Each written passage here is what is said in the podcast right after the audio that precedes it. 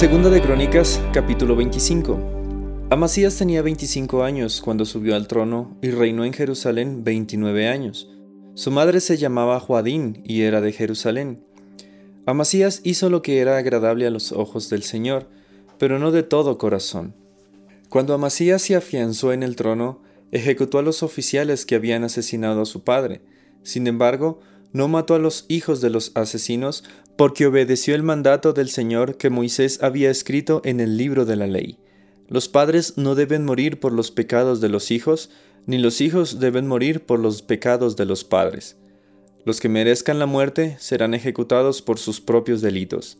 Después Amasías organizó el ejército y designó generales y capitanes para todo Judá y Benjamín hizo un censo y descubrió que tenía un ejército de 300.000 soldados selectos, hombres de 20 años o más, todos entrenados en el uso de la lanza y del escudo.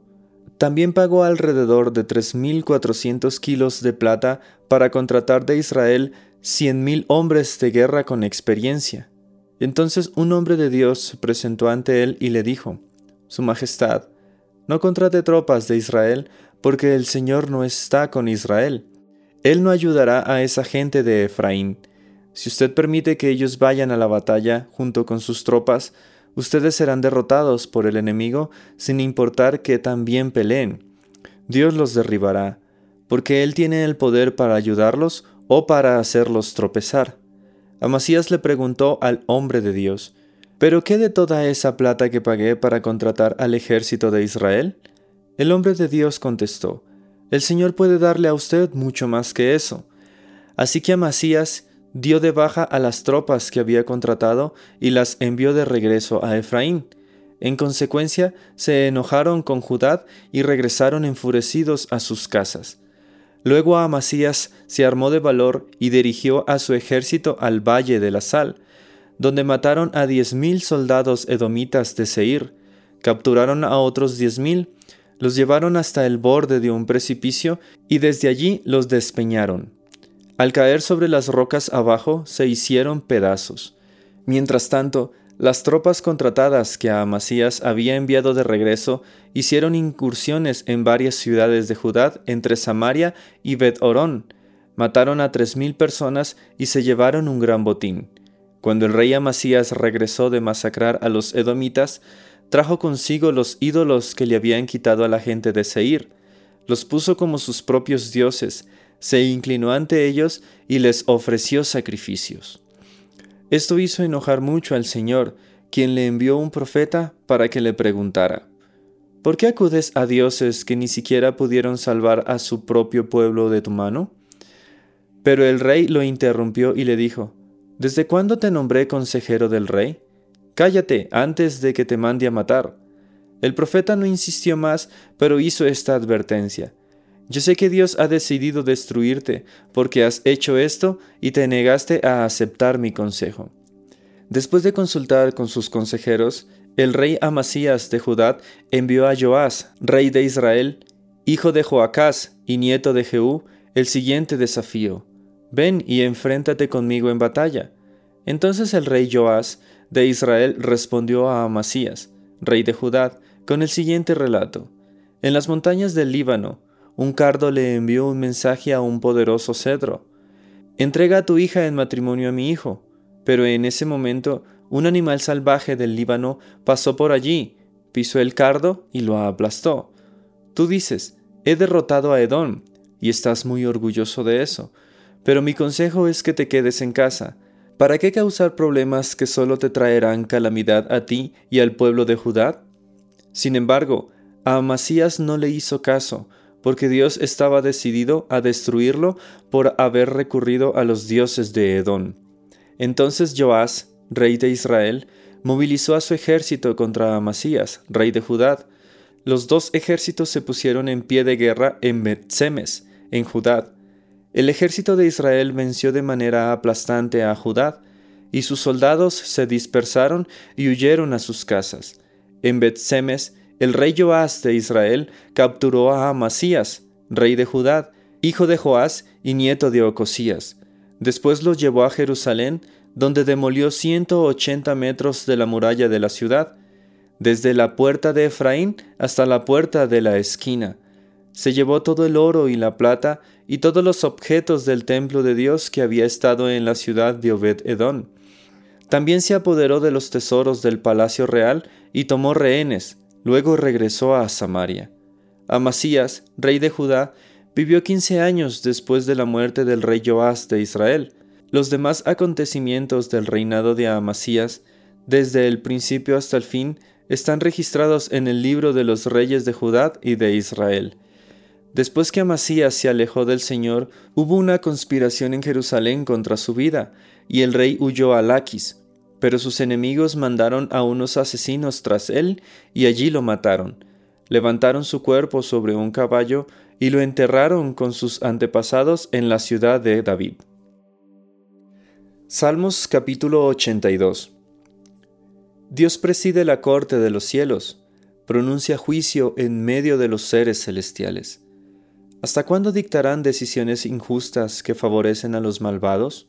Hagan justicia al pobre y al huérfano, defiendan los derechos de los oprimidos y de los desposeídos, rescaten al pobre y al indefenso, líbrenlos de las garras de los malvados.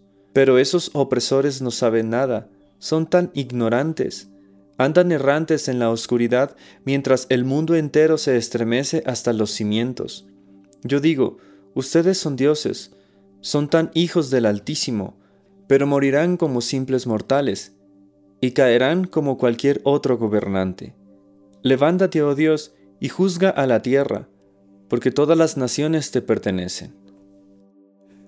Juan capítulo 17 Después de decir estas cosas, Jesús miró al cielo y dijo, Padre, ha llegado la hora, glorifica a tu Hijo para que Él, a su vez, te dé la gloria a ti. Pues le has dado a tu Hijo autoridad sobre todo ser humano, Él da vida eterna a cada uno de los que tú le has dado. Y la manera de tener vida eterna es conocerte a ti, el único Dios verdadero, y a Jesucristo, a quien tú enviaste a la tierra. Yo te di la gloria aquí en la tierra, al terminar la obra que me encargaste Ahora, Padre, llévame a la gloria que compartíamos antes de que comenzara el mundo. Te he dado a conocer a los que me diste de este mundo, siempre fueron tuyos, tú me los diste, y ellos han obedecido tu palabra. Ahora saben que todo lo que tengo es un regalo que proviene de ti, porque les he transmitido el mensaje que me diste. Ellos aceptaron el mensaje y saben que proviene de ti y han creído que tú me enviaste. Mi oración no es por el mundo, sino por los que me has dado, porque te pertenecen. Todos los que son míos te pertenecen, y me los has dado, para que me den gloria. Ahora me voy del mundo, ellos se quedan en este mundo, pero yo voy a ti, Padre Santo, tú me has dado tu nombre. Ahora protégelos con el poder de tu nombre, para que estén unidos como lo estamos nosotros. Durante el tiempo que estuve aquí, los protegí con el poder del nombre que me diste. Los cuidé para que ni uno solo se perdiera, excepto el que va camino a la destrucción, como predijeron las escrituras. Ahora voy a ti. Mientras estuve con ellos en este mundo, les dije muchas cosas para que estuvieran llenos de mi alegría. Les he dado tu palabra, y el mundo los odia, porque ellos no pertenecen al mundo, así como yo tampoco pertenezco al mundo. No te pido que los quites del mundo, sino que los protejas del maligno. Al igual que yo, ellos no pertenecen a este mundo. Hazlos santos con tu verdad, enséñales tu palabra, la cual es verdad. Así como tú me enviaste al mundo, yo los envío al mundo, y me entrego por ellos como un sacrificio santo, para que tu verdad pueda hacerlos santos. No te pido solo por estos discípulos, sino también por todos los que creerán en mí por el mensaje de ellos.